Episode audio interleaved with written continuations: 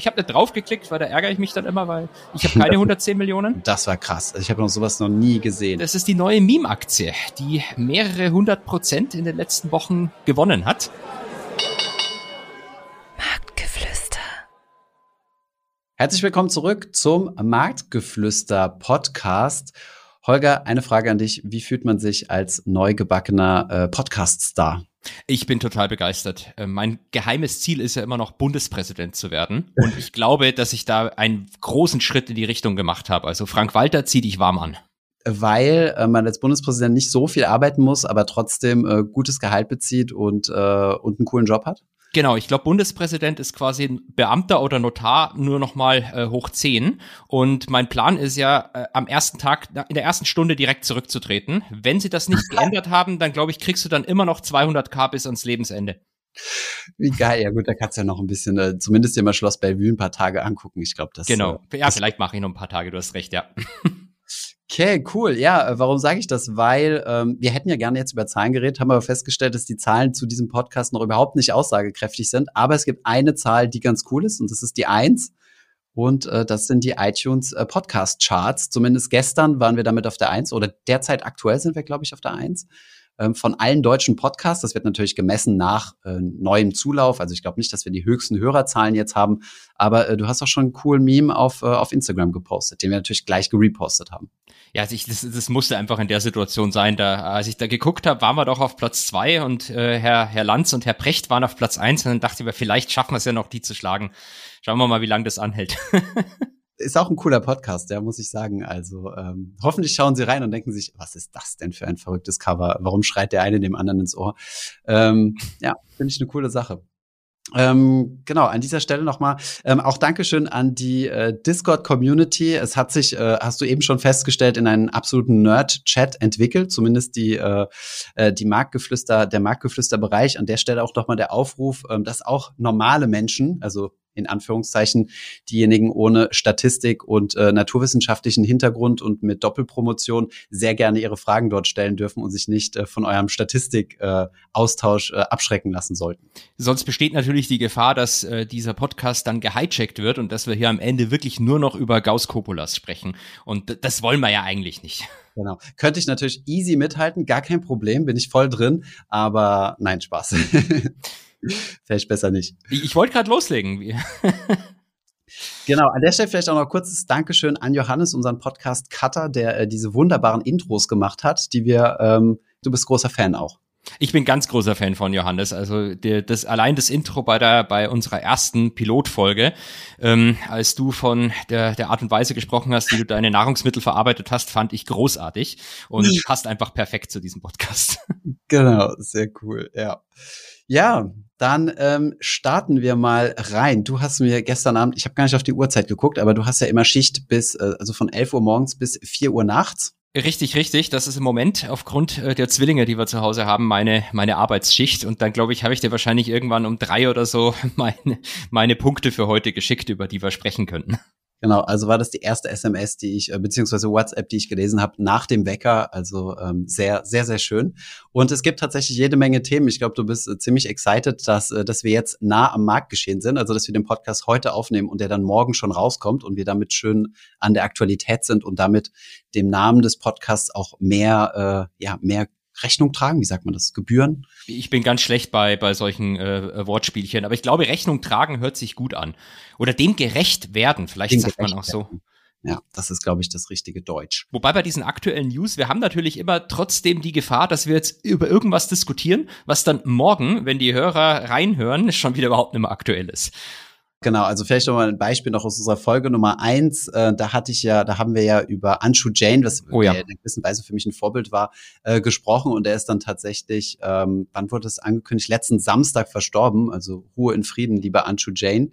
Ähm, hat man gar nicht mitbekommen an Krebs und äh, mit 59, was ja super früh ist. Und äh, ja, war ein sehr, sehr cooler Typ. Schade, dass es ihn so erwischt hat. Ähm, Genau, also steigen wir mal in die aktuellen Themen ein. Du musst mir mal, ich habe gestern live gestreamt und permanent wurden vier Buchstaben in diesen Stream geschrieben. Ich habe mich gefühlt wie in GameStop-Zeiten, nämlich dreimal B und einmal Y. B, B, B, Y. Was ist das und warum ist das wieder der neueste heiße Scheiß. Äh, ja, manchmal, manchmal sagt man, das sei das neue GameStop jetzt oder GameStop 2.0 und hat tatsächlich auch in gewisser Weise mit GameStop was zu tun. Also was es ist, es ist äh, das der wahrscheinlich der Bloomberg-Ticker für eine Aktie und jetzt äh, wird es wahrscheinlich schon peinlich. Wie heißt die? Bed Breakfast and Beyond, wenn ich mich nicht täusche. Bed Bath and Beyond. Bed Bath and Beyond. Schau, schau, wie schlecht ich bei sowas bin. Ich mhm. kann mal äh, Namen sind wie Schall und Rauch. Mhm. Genau, das ist irgendwie. Die Bloomberg-Ticker, die müssen immer Die Bloomberg-Ticker sind das Wichtigste. Du kommunizierst ja, also, also der S&P 500 ist immer der SPX und ich weiß auch nicht, warum man da einen anderen Namen dazu sagen sollte. Mhm. nee, genau, das ist, äh, das ist die neue Meme-Aktie, die ähm, mehrere hundert Prozent in den letzten Wochen gewonnen hat und ähm, die vermutlich ein paar Leute sehr reich gemacht hat. Wir vorhin habe ich irgendwas über einen Ticker gesehen, dass äh, ein Student, glaube ich, 110 Millionen eingesackt hat. Hab, ich habe da draufgeklickt, weil da ärgere ich mich dann immer, weil ich habe keine 110 Millionen, aber vielleicht mache ich das danach noch. Also die die neueste Meme-Aktie, die to the Moon geht. Ähm, und jetzt könnte man sich fragen, warum die da hochgegangen ist. Und du, du hattest da äh, in, in Verbindung mit dem schon was aufgeschnappt, oder? Genau, also ich, äh, wie gesagt, ich verfolge so Dinge sehr, sehr am Rande. Ich weiß nur, damals gab es ja neben GameStop noch andere äh, Aktien, die nah am Penny-Stock-Bereich äh, notiert haben, wo jetzt BBBY steht, weiß ich jetzt auch nicht. Ähm, da waren die aber schon mit drin, also im GameStop. Da ging es ja um Nokia, glaube ich, in Pets, nee, Pets.com war es nicht, aber in Deutschland war es Zoo Plus, was da war ja auch nochmal so eine Zockeraktie, Windeln.de. Hm? Und äh, genau, von äh, Bad Bath and Beyond hatte ich auch schon mal gehört. Und ähm, es gibt ja in Amerika so einen Investment-Guru auf äh, CNBC, ist er, glaube ich, äh, über den du auch immer ganz gerne auf Instagram postest, nämlich ähm, Jim Kramer. Und ähm, der liegt scheinbar, ich weiß nicht, ich kenne keinen Track Record, aber scheinbar mit seinen Aktienempfehlungen immer ziemlich daneben. Ich habe übrigens, als ich sehr jung war, mal ein Buch von ihm gelesen, war sehr begeistert. Und äh, er liegt scheinbar immer häufig daneben. Deswegen haben sogar schon namenhafte Medien wie die Financial Times Scherze darüber gemacht, dass, äh, dass er quasi ein Gegenindikator ist. Das heißt, du musst immer ein Invers-Kramer machen, also genau das Gegenteil von dem, was er macht, und dann liegst du richtig. Und scheinbar hat er sich zu äh, ähm, BBBY geäußert und, äh, und gesagt, dass die Aktie an ihrem Hö Höhepunkt ist. Und deswegen sind wohl alle rein. Ja, genau. Er hat sich, er hat, glaube ich, kritisiert, dass die Same-Store-Sales um 27 Prozent oder so eingebrochen sind und schrieb dann auf Twitter, nobody comes back from something like that. Nobody. Und äh, ja, gut, dann am nächsten Tag ging es dann äh, weiter, weiter to, to the moon. Wobei man natürlich sagen muss, äh, der, Herr, der Herr Kramer oder Herr Kramer, ich weiß gar nicht, wie er genannt werden möchte, ähm, der hat von dem Besten gelernt. Also der ist ja ein ehemaliger Goldman Sachs-Banker und dementsprechend ist irgendwie nachvollziehbar, dass er eigentlich immer falsch liegt dass du immer so hart austeilst gegen deinen Ex-Arbeitgeber ist schon verrückt. Also. Ich glaube, ich glaube ehrlich gesagt, dass alle Ex-Kollegen, die das hören, das eher feiern, weil das so ein kleiner, äh, ich sag mal, Running Gag ist, zumindest in der Finanzindustrie, dass Goldman immer falsch liegt ist es ein Running Gag in the Firm, ja? Das, das will ich jetzt nicht unbedingt sagen, aber ich sage zumindest in der breiten Industrie ist es jetzt nicht gerade unlustig, sowas zu sagen. Wobei okay, das natürlich gut. jetzt nicht stimmt. Der Kramer hat auch eine gute Aktie empfohlen. An das erinnere ich mich nämlich, das vor ein paar Jahren schon American Tower. Hat er, mhm. glaube ich, seit, seit Anfang immer gepusht und da lag er auch ausnahmsweise mal richtig. Genau, das sind äh, Mobilfunktürme, gell? Ganz, genau. Äh, super genau. interessantes Businessmodell, weil du kannst ja damit echt, äh, du stellst ja einfach solche Türmchen auf, die dann 5G oder so ein Zeug äh, oder Mobilfunk machen und äh, kassierst dann ohne Ende Lizenzverträge, als wirst du dann quasi ein gesamtes Gebäude hinstellen. Ja, und die sind, glaube ich, mittlerweile, wenn ich mich nicht täusche, ähm, bei, deswegen immer vorsichtig, wenn ich hier spontan Zahlen nenne, aber ich glaube, das ist das wertvollste ähm, am Markt gehandelte Immobilienunternehmen der Welt von der Marktkapitalisierung her. Also die mhm. haben quasi keine Häuser, sondern Mobilfunktürme. genau, und da muss man sich ja überlegen, ne? die stehen halt äh, auf so einem Ackerland. Ne? Und ja. was, was kosten die in der Richtung? Also keine Ahnung, sehr wahrscheinlich, okay, 100.000 nicht, nicht weniger als 100.000, aber ich weiß jetzt gerade nicht mehr auswendig, aber ich weiß, dass es ein super lukratives Business ist, weil du musst einmal so einen Tower hinstellen und dann machst du jeden Mobilfunkanbieter ran. Also genau. Telekom, dann noch äh, verkaufst das Ding an Vodafone. Dazu musst du nur einen Typ da hochschicken, der nochmal so eine Box da dran hängt, dann den nächsten an O2 und so weiter. Und äh, da kannst deinen Tower wirklich äh, durchgängig monetarisieren. Das ist schon ein cooles Business. Infrastruktur finde ich eh geil. Ja, äh, da müssen wir eine Sonderfolge machen zu Infrastructure Investments, glaube ich. Sehr gerne, sehr gerne. Aber ähm, vielleicht noch mal zwei Worte zu dem, zu diesem BBBY-Hype, weil eine lustige Verbindung zu GameStop gibt's nämlich. Ähm, die nennt sich Ryan Cohen. Das ist ja ähm, äh, einer der Leute gewesen, die damals ganz früh bei GameStop rein sind und die auch ein bisschen so dieses Meme mit erzeugt haben, ähm, in der Hoffnung, dass der jetzt diese Firma digitalisieren kann. Ist, glaube ich, heute noch Chairman of the Board, wenn ich mich nicht täusche, bei GameStop. Mhm. Und ähm, der hatte vor ein paar Wochen, ähm, wurde über die, glaube ich, 13F-Filings damals damals bekannt gegeben, oder waren es die 13D-Filings in dem Fall, dass er fast zehn Prozent an BBBY hält. Und vor, ich glaube, privat. Ja, über sein, sein, sein Venture, seine Venture-Firma, glaube ich, genau. Also im Wesentlichen kann man, glaube ich, privat sagen. Und das Witzige ist, der hat sich ähm, vor ein paar Wochen dann noch sehr stark out of the money kurzlaufende, nämlich bis Anfang nächsten Jahres Call-Optionen reingeholt. Mhm. Und diese Call-Optionen, wenn die eben sehr kurzlaufend sind und gut aus dem Geld liegen, haben eine schöne Eigenschaft. Die können dann mit, da kann er, die haben einen hohen Hebel. Genau, die haben einen hohen Hebel. Das Wichtigste äh, mhm. hatte ich tatsächlich heute das Feedback bekommen, ob wir doch bitte mehr hier äh, über Hebel noch sprechen können im Podcast. Mhm. Das haben wir, glaube ich, damit dann Genüge getan. Ähm, die, damit zwingst du mit sehr geringen Prämien, die du für diese Optionen zahlst, die ähm, Investmentbanken, die meist auf der anderen Seite stehen, die die Dinger absichern, die ja. Aktie zu kaufen. Und zwar für deutlich mehr Volumen, als du äh, initial für die Optionen ausgibst. Und so kann man tatsächlich Aktien auch ein bisschen bewusst to the moon pushen. Ja, äh, vielleicht noch mal einen ganz kleinen Schritt zurück. Also out ja. of the money Optionen. Also eine Option ist ja, ich habe das Recht, also ich, ich zahle zwei Euro zum Beispiel für eine Call-Option, mhm. habe das Recht, äh, den Aktie, diese Aktie dann zu einem gegebenen Zeitpunkt äh, für 100 Dollar zu kaufen. Mhm. Aber der aktuelle Aktienkurs liegt bei ähm, 90 Dollar. Das heißt, meine Option ist eigentlich wertlos. Deswegen sagt mhm. man out of the money. Also ich könnte sie ja quasi für 100 kaufen, aber an der Börse kriege ich sie für 90. Deswegen ist es wertlos. Ich habe quasi meine 2 Euro Optionsprämie ähm, für nichts ausgegeben und dementsprechend ähm, kann man diese Option halt günstig kaufen. Und je näher du an das Ausführungsdatum rankommst, ähm, desto höher ist halt der Hebel, weil die, weil die Optionsprämie immer günstiger wird, richtig? Äh, jetzt, jetzt wäre ich verwirrt. Ja, du hast, also genau, stimmt, die Optionsprämie wird günstiger, solange du out of the money bleibst, genau. Und zwar geht die exponentiell sogar nach unten. Und ähm, das Problem ist halt, die Bank, die auf der anderen Seite steht, wenn die Option im Geld landet, muss die die Aktie haben, weil dann willst du ja deine Aktie haben.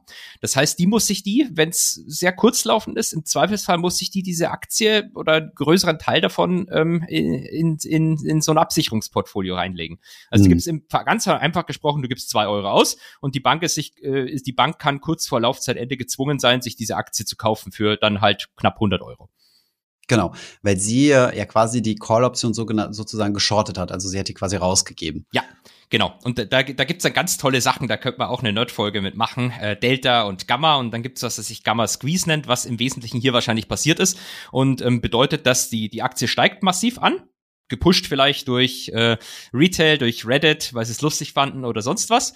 Dann kauft sich dieser, genau, Jim Cramer, Inverse Jim Cramer, dann kauft sich äh, Ryan Cohen noch äh, diese Optionen rein und zwingt die Banken dazu, dass die als Absicherungsgeschäft immer mehr von diesen Aktien kaufen, was dann dafür eben sorgt, dass die noch weiter steigt. Und witzig, gestern oder vorgestern, nee, gestern glaube ich war es, hat er ein neues Filing abgegeben. Ähm, er möchte seinen gesamten Stake jetzt verkaufen. Also der, der Cohen, ne? Genau, der Cohen. Und warum? Also was, was ist der Background? Also sein Stake an Optionen oder sein 10% echter Aktienstake? Sein äh, alles, also die, sowohl die Optionen als auch seine, seine Aktien. Ähm, er muss das, glaube ich, am Ende nicht komplett tun, aber er hat es schon mal angekündigt, ankündigen müssen, dass er das wohl vorhat ähm, und das auch in endlicher Zeit machen will. Und warum? Ja, hohe Wahrscheinlichkeit, der hat halt jetzt sitzt da auf Monsterbuch gewinnen und cash die aus. Ja, ja, okay, das müsste aber die, die, die, die Kurse zum Stürzen gebracht haben, oder? Zumindest zum Teil. Ja, es ging, glaube ich, gestern Abend, wenn ich mich nicht täusche, 20 Prozent runter. Ich habe jetzt heute ehrlich gesagt gar nicht drauf geschaut. Ähm, er wird sicherlich trotzdem deutlich im Plus noch sein. Ja. Super spannende Geschichten aus dem, äh, aus dem Finanzgarten sozusagen. Genau. ähm, lustigerweise, also wir sind ja eben auf diese Option eingegangen, das war ja quasi dein Job gewesen, ne? Solche Dinge. Also du hast quasi solche Produkte, also du hast nicht Optionen gemacht, sondern Zertifikate. Genau, ja. Genau, also die Optionen sind für die ähm, institutionellen Investoren und dann gibt's die Option Scheine. Das ist quasi so eine kleine Option für Privatanleger und das habe ich gemacht. Genau, das heißt, du musstest dir dann auch genau über solche Dinge Gedanken machen und, äh, und dir überlegen, okay, ähm, die Aktie läuft jetzt gegen mich, äh, gegen das, was ich rausgeschrieben habe, jetzt, da muss ich mich jetzt absichern. Ich habe selber die, die Hedging-Geschäfte nicht gemacht, das wurde aus London gemacht, ähm, aber äh, ich, ich habe im Prinzip diese Dinger dann ähm, gepreist, äh, mich drum gekümmert, dass es genug von denen auch immer gibt. Also da, du musst ja gucken, dass du für alle möglichen Basiswerte die richtigen Optionsscheine hast, die die Kunden gerade handeln wollen. Und manchmal ruft dich dann irgendwie ein Vermögensverwalter an und will dann eine ganz absurde Optionsstruktur, die darfst du dann selber in so einem Excel-artigen Sheet nachbauen und ja. mit dem dann über die, äh, die Charakteristika diskutieren. Also den, den ganzen Spaß habe ich gemacht. Aber so, sowas. Irren, ne? Also da musst du, musst, da musst, da darfst du dich nicht irren, da musst du sehr vorsichtig, also wie, wie, wie war da so die, die, Ähm, die Abnahmestruktur sozusagen, weil ich weiß noch, als ich gearbeitet habe, gab es über mir noch einen Vice President, dann gab es noch einen Director und der Partner quasi. Bis da irgendwas zum Kunde ging, da haben sehr viele Leute drauf geschaut. Wie war das bei euch? Das war hier eigentlich nicht so. Also ähm, du sprichst natürlich mit, mit dem Risiko. Ja, du, du, du sprichst am Ende natürlich schon auch mit einem, einem Risikohändler aus London, wenn es wirklich zum Handel kommt. Ähm, ja. Aber es ist oftmals dann auch so gewesen, dass ich einen Sheet aufgesetzt habe und dann habe ich ja gesagt, das ist es, das ist der Preis. Und dann fragt er halt nur, ja, bist du sicher, passt alles? Ja, passt. Ja, gut, dann machen wir das. Äh, dann mhm. liegt natürlich das ganze Risiko am Ende, dass, dass, äh, dass ein Fuck-up passiert bei dir. Ja, krass, krass. Und ich meine, so, so sind dann auch so Dinge entstanden wie zum Beispiel Jerome Kervil oder ich meine, es gab ja solche Trader, äh, also in der, das war ja ein Trader quasi in der französischen Bank, der später dann auch in den Knast ist, also bei Societe Generale und der hat ja Milliarden verzockt, ne? Und hat dann versucht, seine Verluste zu verstecken. Genau, der hat immer so Fake-Kundenorders, glaube ich, reingestellt oder gebucht, ähm, um mhm. seine eigenen äh, Trades, die er auf eigene Rechnung versucht hat, was du eigentlich in der Bank ja gar nicht mehr machen darfst, in, dem, ja. in der Art und Weise. Eigene äh, um die, Rechnung der Bank, ne? Genau, äh, um die zu verstecken. Die hat er versteckt, indem er halt so Fake-Kundenorders, glaube ich, immer reingebucht hat. Und ähm, äh, ich weiß nicht, ob es daraus erwachsen ist, aber in der Bank ist es ja so, wenn du marktnah bist, kannst, äh, was wir gleich sagen, ob das bei euch auch so war, mhm. hast du einen verpflichteten Zwangsurlaub über zwei Wochen, wo du weg musst. Ja, genau, ja. Und der, genau, der, der Gedanke dahinter ist, wenn du zwei Wochen weg bist, dann wird's auffallen, wenn du die ganze Zeit irgendwelche Fake-Trades buchst. Ja, da waren wir sehr, sehr neidisch. Also das, ist, das gab's im M&A nicht. Ähm, ja. Wir waren aber extrem neidisch auf die Marktseite, dass es sowas gibt, weil dadurch, ähm, genau, musst du zwei Wochen von deinem Desk verschwinden. Und ähm, ist das überall so? Also gab's das auch bei Goldman? Ich wusste, dass es so ein französisches Ding war. Also meine Kumpels, die dann zur BNP sind, die durften dann auch ihr Notebook nicht mit in Urlaub nehmen. Ja. Also die wurden komplett abgekapselt. Ähm, auch das Telefon, kein, keine, keine E-Mails mehr aufs Handy und so weiter. Das, das war schon äh, krass, ja. Also ich selber musste es Gott sei Dank nicht machen. Gott sei Dank, ich durfte die ganze Zeit durcharbeiten. Aber ähm, ähm, das ist durchaus auch üblich, wenn du, wenn du komplett im Handel bist, ja. Okay, krass. Ja, super interessant. Okay. Ja, damit haben wir wieder eine echte, eine echte Story aus dem Leben. Vielleicht nochmal eine kleine Einordnung. Äh, ich bin mir auch ziemlich sicher, dass es auch einige Leute gibt, die damit Geld verloren haben. Gibt es äh, bekannte Shortseller oder gibt es seit, äh, also die quasi bewusst äh, auf den Verfall von äh, Bad Bath and Beyond gesetzt haben, das, wo es bekannt ist, oder hat sie, war diesmal keiner so mutig gewesen, wie, wie die ganzen Hedgefonds, die gegen GameStop gewettet haben? Da bin ich mir ehrlich gesagt äh, nicht sicher. Ich kenne kenn jetzt niemanden vom Namen her. Dementsprechend lehne ich mich ein bisschen aus dem Fenster und sage, da gab es jetzt irgendwie wahrscheinlich keine großen Fonds, die massiv short waren.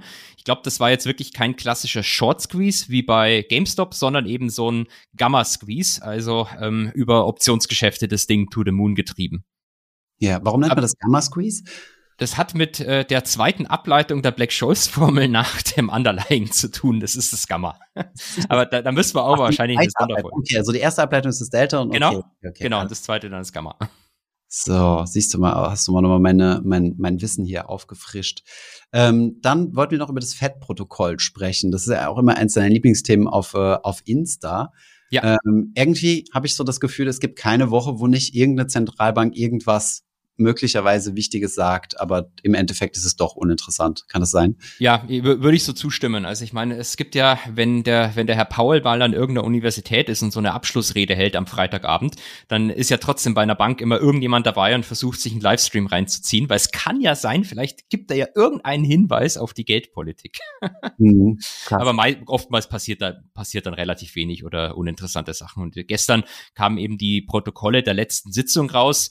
Das ist deswegen vielleicht vielleicht ein bisschen interessanter gewesen für den Markt, weil im, ähm, im August äh, gibt es keine Sitzung, sondern die nächste ist erst wieder im September. Ja. Und bei diesen Protokollen wurde im Wesentlichen so bestätigt, was man seit Wochen eigentlich spielt oder vermutet, nämlich dass die Zinserhöhungen jetzt langsam vielleicht zum Ende kommen könnten. Ja. Ob das dann passiert oder nicht, keine Ahnung, aber man sieht es ja schön an den Technologiewerten zum Beispiel oder an den Wachstumswerten, dass sich die die letzten Wochen gut erholt haben. Äh, wo stehen wir denn aktuell? Ich glaube, die Amis bei 0,75 Prozent. Was die Zinsen betrifft, meinst du? Ja. Äh, nein, nein, nein, das ist immer viel, viel höher. Aber jetzt wird es wieder peinlich. Schau, das weiß ich nämlich gar nicht auswendig. Ich weiß immer bloß, wie viel. Letztes Mal ging es 0,75 hoch. Ach so, das war dann die Zahl, die ich im Kopf genau. hatte. sind wir Und, schon darüber, weil, die, weil in, in Europa sind wir bei 0,5, ne? Und das ja. war ja ein großer Schnappatmung. Genau. Stimmt, in Europa sind wir von 0 gestartet und die Amis sind 0,75 hoch, aber von welcher Basis? Okay. Äh, ich, es ist, es ist sau peinlich, dass ich sowas nicht weiß, weil ich bin halt eigentlich so der Vollnerd, was Zentralbanken betrifft. Also sowas merke ich mir auch gar nicht. Du, merkst, du, du, du merkst ja nur die Veränderung, weil genau. die Basis genau. ist völlig egal, nur die Veränderung macht die Kurse. Oder genau. Die, äh, Ja. Aber ich schaue jetzt trotzdem nach, weil das ist unangenehm. Hier steht's 2,25 bis 2,50, weil die Amis sind ja noch komplizierter als wir, die geben so eine Range nur an, wo sich der bewegen soll. Ah, okay, krass. Das heißt, du warst schon vorher bei, äh, bei knapp unter eins gewesen. Ja. Naja, ah, okay. Siehst du, das hatte ich gar nicht auf dem Schirm gehabt. Das heißt, die Amis hatten schon, schon seit längerer Zeit Zinsen. Ja, die, die, also die, die, die EZB ist wieder einfach äh, komplett behind the curve. Das ist, glaube ich, so ein, äh, steht fast wahrscheinlich im, im Grundgesetz drin, dass die EZB da immer langsamer sein muss. Ja, ja spannend. Na gut, ähm, dann gab's noch äh, News. Äh, du hast ja geschrieben 13F-Filings. Es gibt ja alle möglichen Filings, äh, die, die, das ist ja im Endeffekt äh, nichts anderes als Formulare, um es mal ein bisschen platt auszudrücken, die die Unternehmen, Investmentfonds, also alle Akteure quasi am Finanzmarkt äh, ausfüllen müssen von der SEC. Das ist äh, quasi die amerikanische BaFin. Nur glaube ich, dass die noch mal um Potenzen äh, mehr mehr Macht hat oder mehr äh, ja, wie soll ich sagen, äh, als hier unsere BaFin in Deutschland. Und ähm, du hast mir dann News rübergeschickt, dass amerikanische Fonds europäische Aktien äh, verkaufen, dass das aus den Filings, also aus den Quartalsfilings her hervorgegangen ist. Genau, also ähm, wie, wie du sagst, das sind äh, bei SEC, glaube ich, steht für Short Seller Enrichment Commission, wenn man Elon Musk glauben darf. Bin mir, bin mir ganz sicher. Äh, genau, da, da musst du, wenn du, ähm, ich, wie ist das, wenn du über 100 Millionen Assets under Management, glaube ich, hast, dann ja. bist du verpflichtet, dort äh, auf Quartalsbasis, nämlich immer 45 Tage spätestens nach Quartalsende, das ist halt mhm. jetzt aktuell wieder so um den Dreh, ähm, musst du deine, deine Holdings angeben in, ähm, in den USA gelisteten Aktien und bestimmten anderen Wertpapieren. Yeah. Ähm, und dann kannst du quasi anhand dieser äh, Angaben immer schauen, oh, da hat der Buffett jetzt wieder das gekauft, da hat er das wieder verkauft. Mhm. Und äh, das wird dann auch immer auf, so, auf Social Media sehr gefeiert. Ähm, und äh, ja, da, da, da kommen dann immer äh, ganz, äh, ganz interessante News raus. Ähm, wobei man ganz ehrlich sagen muss, tatsächlich ist es so, dass ähm, die Leute wahrscheinlich da ein bisschen immer zu viel rein interpretieren. Ja, das gab es ja vor kurzem noch mal von dem, wie heißt der Kollege nochmal, der Ray Dalio, genau. Wie, ja, genau. Wie heißt deine Firma nochmal, Ray Dalio? Bridgewater, oder? Oh, genau. Und da hieß es ja auch, äh, äh, Ray Dalio äh, shortet äh, super viele oder setzt auf fallende Kurse der in Euro von europäischen Unternehmen, ne? Ja, Genau, äh, Ray Dalio Bridgewater Milliarden Short, die er jetzt eben ähm, nahezu fast komplett zurückgefahren hat. Und das ging damals auch durch die Presse. Überall haben sie geschrieben, dass die, dass der Hedgefonds Bridgewater, sind eigentlich mehrere, aber egal, ähm, auf fallende Kurse in Europa wettet. Und was da immer vergessen wird, ähm, das hat er schon mal 2020 gemacht, das hat er schon mal 2018 gemacht und das war immer in den Headlines. Also ähm, das Problem ist bei, bei solchen Hedgefonds, die vor allem quantitativ handeln, wie zum Beispiel Bridgewater das tut, mhm. da, da weißt du halt aus einer einzelnen Position her nie, macht er das jetzt, weil der glaubt, dass Europa fällt oder ist es vielleicht einfach nur ein Hedge für irgendwas oder ist es ein genau. verrückter Pairs Trade? Man hat eigentlich keine Ahnung. Mhm. Das ist das, was ich meine. Man, man interpretiert da immer ein bisschen zu viel rein. Also beim Buffett ist es, glaube ich, einfach. Da, da weißt du, die meisten Sachen, die die kaufen, die halten die auch länger bis yeah. auf Eric Gold. Ähm, äh, die meisten Sachen halten die länger und dann, dann kann ich da was interpretieren, aber bei, bei einem quantitativen Hedgefund, auch bei, bei Medallion oder so, da, da, oder Renaissance, da meine ich, da, da, da weißt du am Ende nie, vor 45 Tagen haben die eine Position in der Aktie gehabt. Ja, okay, aber kann ja sein, dass er die einen Tag später wieder verkauft hat und jetzt short ist oder so. Also Achso, das ist immer nur so ein Snapshot. Also genau. du musst einen gewissen Stichtag sagen, wie dein Portfolio aussieht, aber das kann am nächsten Tag auch komplett anders aussehen. Genau, genau. Und deswegen ist die Interpretation immer äh, schwierig, würde ich sagen. Auch immer sehr beliebt ist, ähm, wenn äh, Tesla ihre Zahlen veröffentlichen, dann immer auf deren Bitcoin-Position zu gucken und dann oh, Tesla hat wieder ein bisschen Bitcoin verkauft oder äh, oder, oder gekauft zuerst und jetzt äh, tendenziell eher mehr verkauft. Ja. Ähm, auch mal ganz spannend, wenn diese Filings rauskommen. Ähm, was hältst du denn insgesamt von, äh, von, von Bridgewater Hedgefonds? Also von den, äh, von den Hedgefonds. Es ist ja der größte Hedgefonds der Welt, ne? Der äh, Hedgefonds von Ray Dalio. Äh, genau, jetzt muss ich aber vorsichtig sein. Ich glaube, die haben wahrscheinlich auch mehrere einfach, die, die unter diesem Namen laufen. Genau. Ja. Ähm, ganz grundsätzlich bin ich ein großer Fan von manchen Hedgefonds ähm, weil Hedgefonds anders als das in der, sage ich mal, Finanzpresse öfters wiedergegeben wird, die eigentlich stinklangweilig sind. Also so, so ein richtig normal guter Hedgefonds hat halt eine gerade Linie nach oben, die steigt halt, sagen wir mal, vielleicht so mit sieben Prozent PA, ähm, hat aber fast keine Drawdowns. Und in, in, der Presse werden dann aber immer diese speziellen Fonds rausgegriffen wie Tiger Global, die mhm. dann auch mal 50 Prozent down sind und dann wieder 80 Prozent ab. Das ist, das ist halt viel spannender für, für Zeitungsartikel. Aber wenn du jetzt schreibst irgendwie, dass, dass so ein ähm, Dach-Hedgefonds, der irgendwie in mehrere kleinere Hedgefonds investiert ist oder wenn der halt sechs Prozent im Jahr gemacht hat, dann ist das langweilig. Aber mhm. die, die finde ich spannend. Die finde ich spannend. Es gibt tatsächlich auch ein paar kleinere, in die man als ähm, Privatanleger investieren kann, auch wenn das meiste Privatanlegern verschlossen bleibt. Mhm. Äh, Gerd Kommer hatte zu meiner Analyse gemacht. Er ist gar kein Fan von, äh, von Ray Dalio und hat das mal auseinandergenommen und festgestellt, dass es in den ersten Jahren äh, tatsächlich äh, eine Outperformance gab, also dass er besser mhm. gelaufen ist als jetzt ein Vergleichsportfolio und dass es dann nach hinten hin stark abgenommen hat. Ich glaube, in den letzten 15 ja. Jahren mindestens oder so, dass er da underperformt. Kann ich mir super vorstellen, weil auf der einen Seite waren die letzten, sagen wir, seit der Finanzkrise war keine allzu gute Zeit für Hedgefonds, weil da, da ist ja eh alles gestiegen. Also da hast du einfach irgendwelche Aktien gekauft und wenn, wenn du nicht gerade irgendwie Wirecard erwischt hast, bist du, bist du gut im Plus. Das heißt, da haben es, glaube ich, allgemein diese Alternative Investments sehr schwer gehabt. Die stehen, die Hedgefonds stehen dieses Jahr eigentlich on average ganz gut da. Mhm. Ähm, und das zweite Problem, das glaube ich auch Bridgewater wahrscheinlich hat, ist, wenn du eine gute Handelsstrategie gefunden hast, dann funktioniert die immer bloß bis zu einem bestimmten Volumen. Und wenn du mehr Kundengelder annimmst, machst du dir deine Returns kaputt. Dementsprechend finde ich die großen Sch äh, Schlachtschiffe eigentlich ziemlich langweilig. Ich finde, was, was allgemein aktive Fonds betrifft, die kleineren interessanter. Ja, äh, genau. Da, da hatte ich auch mit Conrad drüber gesprochen gehabt. Mhm. Gibt's auch noch mal ein Video dazu.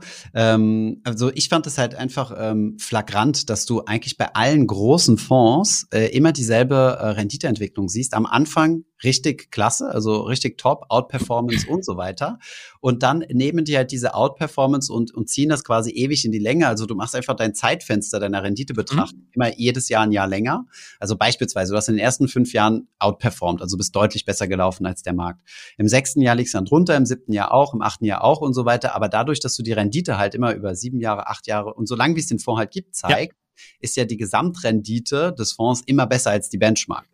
Und äh, das kann man jetzt relativ häufig sehen, weil ich glaube, die Fonds, die es nicht schaffen, am Anfang auch zu performen, die werden einfach äh, fusioniert mit einem anderen Fonds oder werden dicht gemacht und dann darf der Fondsmanager nochmal versuchen, den Markt zu schlagen. Und wenn er es dann schafft, oder er startet gleich mit drei auf einmal. Und die Fonds, die halt am Anfang die guten äh, Renditen haben, das sind natürlich dann die, äh, die Cash-Cows. Ne? Genau, also du kannst dieses Business sehr dreckig aufziehen, wie du sagst. Du eigentlich müssten wir jetzt, wir starten 10 Finanzflussfonds oder 100 Finanzflussfonds. Einer wird schon outperformen, alle anderen machen wir zu und der eine sammelt dann eine Milliarde Kundengelder ein und dann nehmen wir dann 2% Management-Fee. genau, genau, also so sieht es ja, so sieht's ja häufig aus. Ja, das heißt, ja. eigentlich müsstest du, wenn du aktiv investierst in, in Fonds, äh, was ja bei mir nicht der Fall ist, bei dir weiß ich nicht, investierst du in Fonds oder nur ich habe Fonds und Fondsartige Investitionsvehikel, ja. Fonds, stimmt. Musik, richtig. und ähm, genau, müsstest du ja eigentlich auf die setzen, die gerade am Anfang keine Outperformance hatten, weil du darauf hoffst, äh, dass die Regression zum Mittelwert zieht und du irgendwann, ähm, also die unter Markt gelaufen sind und dass die dann irgendwann äh, wieder mit dem Markt gleichziehen und dann halt outperformen müssen. Wobei da hast du natürlich auch die Gefahr, dass du dann irgendwie den, den größten Mist dir reinholst, der nie ja. outperformen wird. also, ist, äh, sehr wahrscheinlich, ja. Vielleicht bloß ein, ein Einblick, also so institutionelle Investoren, gerade so Family Offices. Es gibt schon aktiv gemanagte Fonds, die sind geschlossen gegenüber neuen Investoren. Also die spielen nicht dieses Spiel, ich habe eine gute Performance und ziehe mir jetzt möglichst viele Gelder an, um meine Management-Fees zu erhöhen, mhm. sondern die sagen, ich will, betreibe dieses Spiel mega long-term. Ich weiß, dass ich in meiner speziellen Nische Alpha generieren kann und ich nehme einfach nicht mehr Assets an als und das können jetzt teilweise nur 500 Millionen sein, äh, das mhm. kann eine Milliarde sein, es können 10 Milliarden sein, aber die wirklich hart closed gegenüber neuen Investoren sind. Ja. Gut, dann könnte man das natürlich eine kleine Hintertür öffnen und einen neuen Fonds aufmachen, der dann auch wieder gecapped ist, wo dann halt die neuen reinkommen und beide zufälligerweise investieren mehr oder weniger in dieselben Werte. Aber okay, gut, ich, äh, ich bin zu sarkastisch unterwegs. Ja, aber äh, ein Witz vielleicht an der Gelegenheit. Es gibt ja so, wo man mal sagt, so der bestperformance Hedgefonds der Welt ist der Medallion Fund von äh, Renaissance Technologies von dem Mathematiker Jim Simmons oder ah. Simons. Ah. Und das Witzige ist, der, der, der richtig gute Fonds, ähm, der on average, glaube ich, so also 40 Prozent PA seit, seit 20 oder 30 Jahren macht. Krass. Der ist hart geschlossen, da dürfen nur Mitarbeiter investieren. Ähm, mhm. Der ist gecapped bei 10 Milliarden, der nimmt kein, der, der Fonds schüttet alles aus, was drüber geht, der funktioniert nur bis 10 Milliarden. Und der performt super. Dann hat er aber noch zwei andere Fonds, die Pensionsfonds kaufen können, also institutionelle Anleger. Und die performen ziemlich scheiße. also die guten Strategien, mit der wird das eigene Geld verwaltet und die semi-optimalen Sachen, die gehen dann raus an äh, externe Anleger. Ja.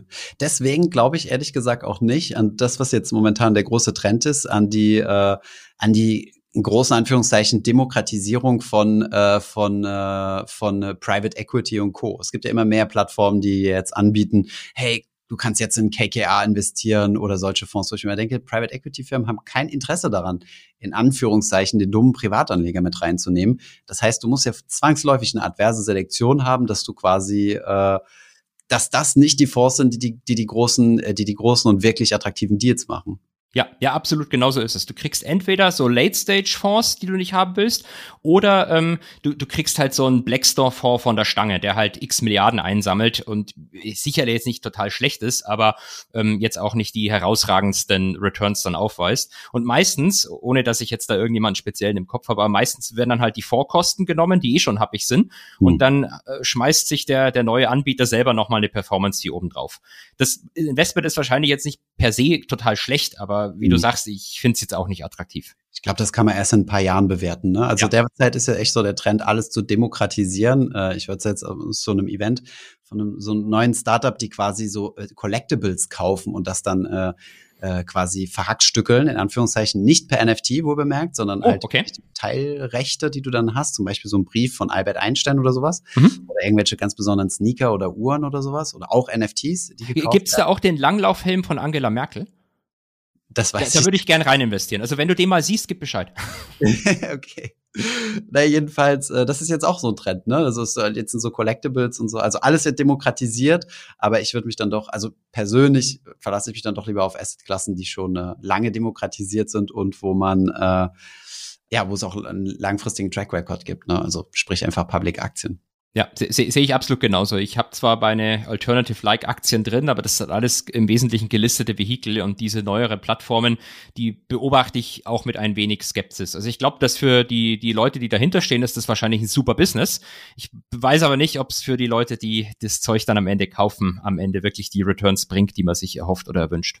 Vielleicht hier noch eine kleine Anekdote aus eigener Erfahrung. Äh, wir haben uns ja mit dem Thema P2P-Kredite äh, mal beschäftigt und wir mhm. haben auch damit dazu viel Content produziert und ich habe auch selbst in P2P-Kredite investiert. Ähm, für diejenigen, die das jetzt nicht wissen, was das ist, im Endeffekt ist es halt einfach ähm, so eine Art Crowdfunding, nur dass man dann halt Menschen überwiegend ähm, im osteuropäischen Raum ähm, also zahlt sein Geld auf einer Plattform ein und das wird dann direkt als Kredit rausgegeben. Ähm, und zwar zu horrenden, äh, zu horrenden Zinssätzen, also teilweise so da 120 Prozent Zinsen oder so, dadurch, dass es halt sogenannte Payday Loans sind, also du leist dir das Geld quasi nur eine Woche oder so, aber musst hm äh, dann zehn Prozent mehr zurückbezahlen. Wenn du dann die zehn Prozent von einer Woche hochrechnest auf ein Jahr, kommst du halt auf sehr, sehr hohe PA-Zinsen.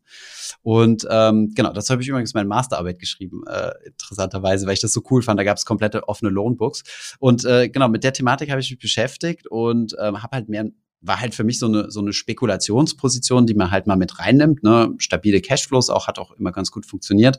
Nur dass mir dann irgendwann aufgefallen ist, ähm, dass äh, in der Community Leute gibt, die einfach mal 100.000 Euro da reinstecken oder so. Und nicht, weil sie ein paar Millionen haben, sondern weil so wirklich einen substanziellen Teil ihres Vermögens. Mhm. Ich dann immer gesagt habe, ja, okay, gut, wir müssen uns da echt nochmal Gedanken darüber machen, ob wir solche Dinge halt äh, zeigen wollen oder nicht. Und ähm, ja, in der Finanzkrise hat sich dann auch relativ schnell gezeigt, also nicht in der Finanzkrise, aber im Corona-Crash hat sich mhm. relativ schnell gezeigt, dass da auf einmal null Liquidität mehr auf den Plattformen war.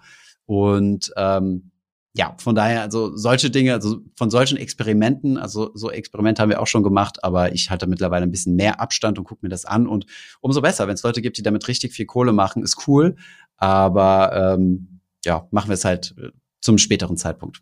Aber es ist lustig, dass du das mit dieser Analysierung der Renditen ansprichst, weil bei Private Equity Fonds, um den Bogen zurückzuschlagen, ist es tatsächlich ähnlich, wie die mhm. ihre Returns berechnen über diesen IRR. Ähm, das es sorgt letztlich auch für viel zu hohe Zahlen, die ähm, künstlich hoch ausschauen, aber einfach nur deswegen entstehen, weil der Cashflow nicht ist wie beim ETF, wo du heute für 100 kaufst und in 10 ja. Jahren für 100 oder 300 verkaufst, sondern halt langsam äh, denen das Geld gibst über so einen Capital Drawdown. Ähm, Habe ich ehrlich gesagt jetzt nicht geplant, dass wir über dieses Thema sprechen, aber ich mache heute, also das ist jetzt schon online, genau zu diesem Thema einen Instagram-Post. ja, nice. Ja. Also wie funktioniert das genau? Also Capital Drawdown heißt, du gibst ja einem Private Equity Fund, gibst du, keine Ahnung, 100.000 Euro ja. oder sagen wir eine Million, also brauchen wir ein bisschen höhere Einstiegshürden. Hm. Aber die investieren ja nicht die 100 Millionen direkt, sondern die müssen genau. ja quasi äh, Ziele finden, also Targets, und die berechnen dann quasi ihre Rendite immer nur auf das investierte Geld, also ja. das, was sie abgerufen haben von deiner Million, keine Ahnung, 200.000 oder so, und 800 liegen noch auf deinem Konto unverzinst drum. Genau, du committest das Geld und die rufen das dann über die nächsten Jahre ab und die Rendite wird aber immer nur auf das berechnet, was abgerufen ist. Aber weil du weißt, da kann jederzeit was kommen, musst du es ja im Wesentlichen vereinfacht am Tagesgeldkonto vorhalten. Also du hast den Cash Drag, der, der, die, den Renditeverlust, aber der taucht quasi in den Renditen der Fonds nicht unbedingt auf. Hm, ja.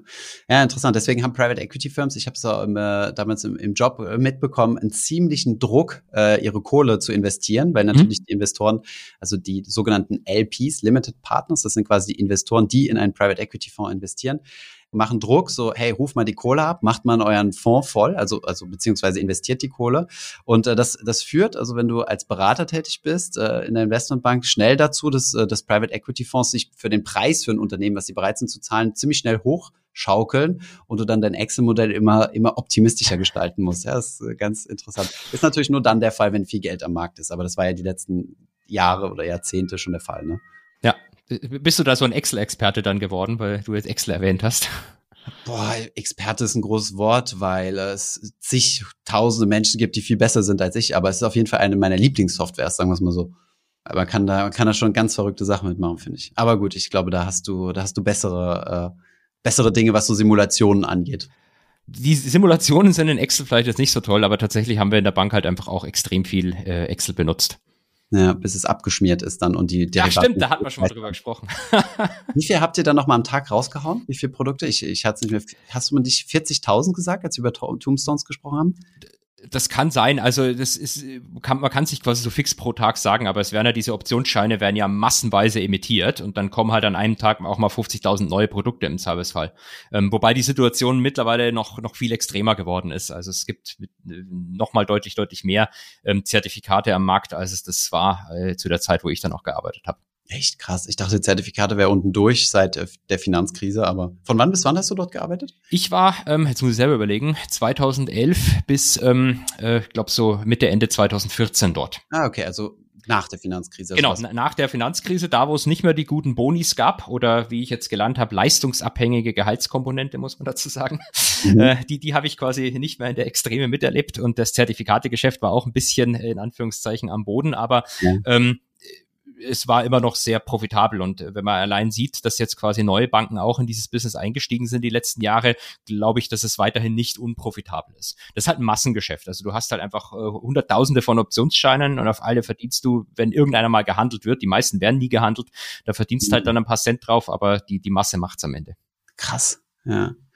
Okay, ja, super interessant. Das ist ja ein riesen, riesen Infrastruktur auch dahinter. Du musst ja irgendwie an die Börse bringen und so weiter. Also ja, das ist ein riesen Plattformgeschäft. Du musst diese Infrastruktur, das dauert halt eine Zeit, wenn du die aufbaust, aber das Schöne ist halt, vereinfacht gesprochen, wenn du es einmal hast, dann äh, hast du eine Maschine und musst die bisschen noch überwachen und, und, und läuft. Das ist eine Gelddruckmaschine, genau. Genau. Ja, geil. Holger, switchen wir mal das Thema. Ja. Ähm, und zwar kommen wir zum Thema äh, Karriere. Ähm, wir haben ja auf dem Discord aufgefordert, beziehungsweise insgesamt aufgefordert, stellt uns eure Fragen und es kam auch direkt eine Frage, äh, die wir auch von beiden Seiten beantworten können, vielleicht ein bisschen anders. Und zwar ähm, fragt uns ähm, der EBT, ich hoffe, das schreibt, äh, spricht mir so aus. Ja, so, so Usernames aussprechen ist immer so ein, ist immer Schwierig. so eine Falle. Jedenfalls fragt er uns, wenn ich ins Investmentbanking will, welche Praktika muss ich in welcher Reihenfolge machen? Bitte mit konkreten Namen da, ähm, ja. Wir dürfen es auch unkonkret halten. Ich, ähm, ich, bin gerne bereit, auch konkrete Namen zu nennen und auch zu sagen, wie ich selber gemacht habe. Aber vielleicht fang du doch mal an. Das würde mich auch bei dir interessieren. Genau, wir, ähm, wir teilen uns die Frage auf, ähm, weil wir in der letzten Folge schon gesagt haben, es macht einen großen Unterschied, ob du in die Beratung willst, also quasi äh, Investmentbanking als Berater für Firmen quasi nicht am Markt oder ob du am Markt tätig sein willst. Also ich glaube, es gibt so den mehr oder minder Standardweg. Es kommt natürlich immer darauf an, wo du in deinem Studium gerade bist. Wenn du am Anfang vom Bachelorstudium bist, dann wirst du unmöglich in irgendeine Investmentbank reinkommen. Höchstens in London, da gibt es solche Summer Interns oder ne, äh, Spring Interns, genau, das sind dann so drei Tage und mhm. damit qualifizierst du dich für Summer Interns und so weiter. Aber in Deutschland gesprochen wird es ziemlich tough und deswegen ähm, ähm, kann ich dir nur empfehlen, erst mit Praktika anzufangen, wo du äh, Accounting lernst oder irgendwas mit Accounting. Das bedeutet, äh, das erste Praktikum würde ich bei so einem Big Four machen, also KPMG, Deloitte, PwC oder sowas in der Richtung. Da bist du, da sammelst du schon mal Corporate-Erfahrung. Dann würde ich das nächste Praktikum gucken, dass du es in, das nennt man eine Tier 2 Bank, also eine Bank so also eine Investmentbank so eher in der zweiten Reihe dazu zählen, zum Beispiel in Frankreich, ähm, also Europä europäische Banken insgesamt, vielleicht äh, kann man noch über die deutsche diskutieren, ob die Tier 1 oder 2 ist, äh, das lasse ich mal dahingestellt. Ähm, so eine BNP Paribas oder was gibt's denn noch? Ähm, Bärenberg ist eine kleinere in, in, in, äh, in Frankfurt, aber auch ziemlich, ziemlich gute Bank im Corporate Finance. Und dann ähm, im nächsten Schritt kannst du dich dann halt für die Top-Investmentbanken äh, bewerben. Also ja, Morgan Stanley, ähm, Goldman Sachs, was gibt's da noch alles? Also ich glaube, da gibt's eine ganze Reihe. Ähm, JP Morgan ist noch ganz gut, Deutsche Bank auch. Also schätze ich, ich glaube, die haben auch ein gutes Team in dem Bereich. Und ja, so, so kann man sich da hochschaukeln. Genau, Wie das im Marktbereich aus. Sehr ähnlich, würde ich sagen. Ähm, ich kann äh, an Beispiel vielleicht einfach mal nennen. Ich mache es jetzt mal an einem Beispiel von einem mir äh, sehr gut bekannten Studierenden. Ich nenne natürlich seinen Namen nicht. Äh, wie hat's der gemacht? Der hatte erst das allererste Praktikum, äh, war glaube ich nach dem ersten Semester, wenn ich mich nicht täusche. Das war bei einem kleinen regionalen Vermögensverwalter. Semester Bachelor? Genau, Erstsemester Bachelor, genau, richtig. Weil mhm. das war bei einem kleinen regionalen Vermögensverwalter. Ich weiß ehrlich gesagt den Namen gar nicht. Ähm, und dann, äh, wenn ich mich nicht, müsste glaube ich so nach dem dritten oder äh, vierten Semester gewesen sein, hat er ein Praktikum im Derivatebereich bei der HSBC gemacht, mhm. ähm, die in Düsseldorf. Danach ist er zur Citigroup gegangen und dann äh, hat er am Ende ein Praktikum bei Goldman gemacht. Und ähm, das soll jetzt kein Ranking sein, in dem ich sage, die HSBC ist eine ganz schlechte Bank. Nee, natürlich nicht. Aber das ist jetzt einfach ein Weg, wie es ein Studierender, der in der Realität tatsächlich existiert, wie, wie der es begangen hat. Ja. ja, meistens fängst du halt mit so ein bisschen No-Name-Firmen an, ne? Also so kleinere, also was heißt No-Name, also weniger bekannt. Und dann gibt's ja solche Tierlists, ne? Also diese ja diese Aufteilung musst du ja selbst nicht machen, sondern die gibt's ja quasi schon. Citibank übrigens, glaube ich, auch. Also gerade was das Thema Handel angeht, also im, im M&A geht's so. Also die machen natürlich auch gigantische Deals. Aber ich glaube, was das Thema Handel angeht, sind die richtig krass unterwegs, die Citibank, oder? Ja, absolut. Also ich würde die, ich würde die äh, mit zu den, zu den absoluten Top-Adressen, ehrlich gesagt, zählen wir waren mal in London, ähm, ich war in so einem, so einem Investmentclub in der Firma, also in der Firma, sage ich, im Studium damals gewesen und da haben wir verschiedenste Investmentbanken besucht, mhm. äh, unter anderem auch die City und da sind wir auf den Trading Floor gegangen in der Citibank und das war krass. Also ich habe noch sowas noch nie gesehen. Das war ja einfach, also ein Floor, also, also eine Etage war mhm. so groß wie drei Fußballfelder oder so. Die haben ja einen riesigen Tower in Canary Wharf. Also wirklich so drei Fußballfelder voll mit Menschen mit jeweils sechs bis acht Screens oder sowas. Und Lärm ging eigentlich, also man konnte sich noch angenehm unterhalten. Es wurde jetzt nicht rumgebrüllt, wie man das jetzt kennt, aber so eine riesige Menge an Leuten. Also ich weiß jetzt nicht, wenn ich jetzt schätzen müsste, ich hätte gesagt, haben bis zu 1000 Leute auf dem Floor gearbeitet. Mhm. Also, also wirklich, wirklich crazy, sowas zu sehen. Und du, das war nur eine Etage, ne? ja, das, ist, das sind die, die guten alten Trading Floors und Großraumbüros. Habt ihr sowas gehabt? Oder ich, es gibt ja ein Bild von dir, äh, wo du an deinem Desk sitzt bei Goldman. Ja, ja, das stimmt, das stimmt, aber der, das war ein kleiner Floor. Also ich war ja in Frankfurt im Messeturm damals. Mhm. Also so ein, äh, in der Mitte waren die Aufzüge und dann ging es außen rum, war quasi der, der Trading Floor. Ähm, da haben immer bloß bis von, in der Mitte vom Turm bis zum Ende haben drei Leute Platz gehabt. Und ja. dann saßen wir da halt so wie die, wie die Hühner auf der Stange im Kreis. Also das war nicht vergleichbar. Ich war auch im, äh, in, äh, in, in New York auf dem Trading Floor und in London und da geht's halt schon deutlich, deutlich mehr ab. Äh, viel, viel größer und auch, äh, glaube ich, ein bisschen spektakulärer anzugucken. Aber ich hab, mochte trotzdem die Aussicht aus dem Messeturm, die war ganz nett.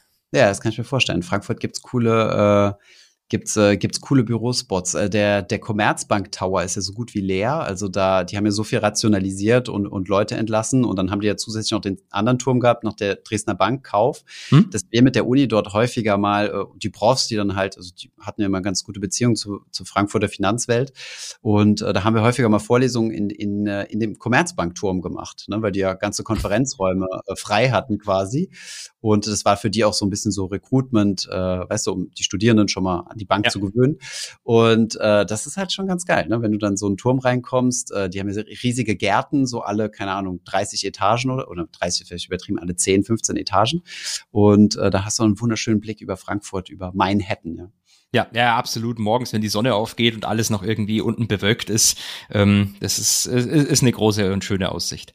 Ich wollte noch eine Sache ergänzen zu deinem Trading Floor, weil äh, das ist ja. vielleicht eine, eine schöne Anekdote, die man sich merken kann, weil du gesagt hast, du bist da reingegangen, da waren die Leute mit acht Bildschirmen. Mhm. Ich, ich habe da ja eine Theorie, was diese Bildschirme betrifft. Mhm. Und zwar die, ja, die, die Bildschirme geben Auskunft über deine persönliche Seniorität in der Bank. Aha, Denn, ist das, ja. ja, es ist, glaube ich, wirklich so. Du fängst an und hast dann meistens vielleicht irgendwie als Praktikant hast du vielleicht bloß drei Bildschirme oder zwei Bildschirme mhm. und dann steigst du auf und kriegst immer mehr Bildschirme. Und ähm, das Interessante ist aber, das ist eine umgedrehte Parabel, weil mit steigender Seniorität ab irgendeinem Level nimmt die Anzahl an Bildschirmen wieder ab und genau. ganz am Ende hast du noch einen einzigen Bildschirm und da ist nur Outlook offen, weil du nichts anderes mehr brauchst. ja, das ist, das ist so geil.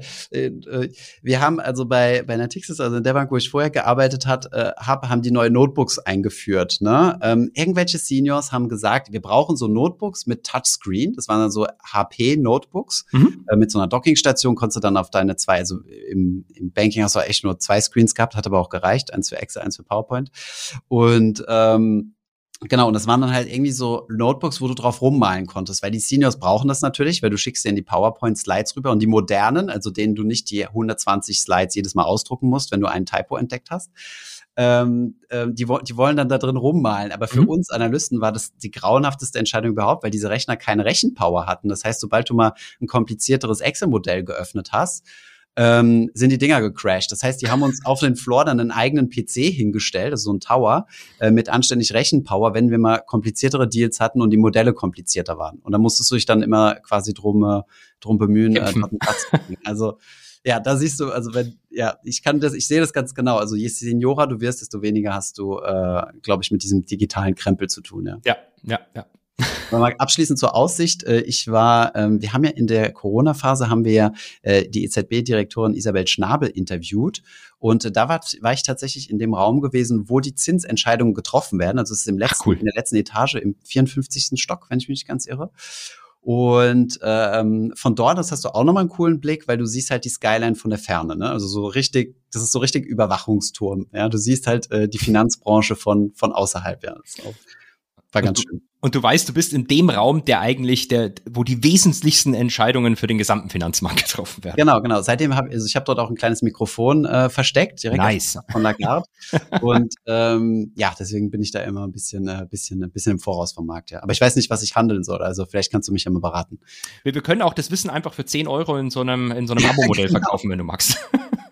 Oder wir, wir nehmen einfach mal Original-Snippets mit in den Podcast auf und dann geht der to the moon. Großartig. Cool, Holger. Hat wieder groß, hat wieder Spaß gemacht. Und ähm, ja, das war jetzt unsere, unsere Dreier-Staffel, mit der wir den Podcast starten. Und wir haben auf Instagram auch schon äh, verwirrte Fragen gekriegt nach dem Motto, hey, ich dachte, der geht wöchentlich raus. Warum ging denn heute eine Folge? Und du sagst, dass ihr heute noch mal eine produziert. Ähm, also ja, wir gehen jetzt wieder, wir steigen jetzt auf wöchentlich um und ähm, wollten nur am Anfang ein bisschen Content bieten, damit ihr schon mal drei Folgen habt, äh, die ihr direkt wegsuchten könnt, um mal zu wissen, wie ungefähr das Format so sein wird. Und wenn ihr Feedback dazu habt, was wir behandeln sollen, welche Fragen wir machen sollen, welche anderen Themen, ähm, wie wir uns verbessern können, dann haut die wirklich einfach nur her. Da gibt's ja diesen äh, äh Moment noch von Mathematikern gehijackten Discord-Channel. Ähm, ansonsten, glaube ich, über, kann man im Zweifelsfall auch über Instagram oder dergleichen schreiben.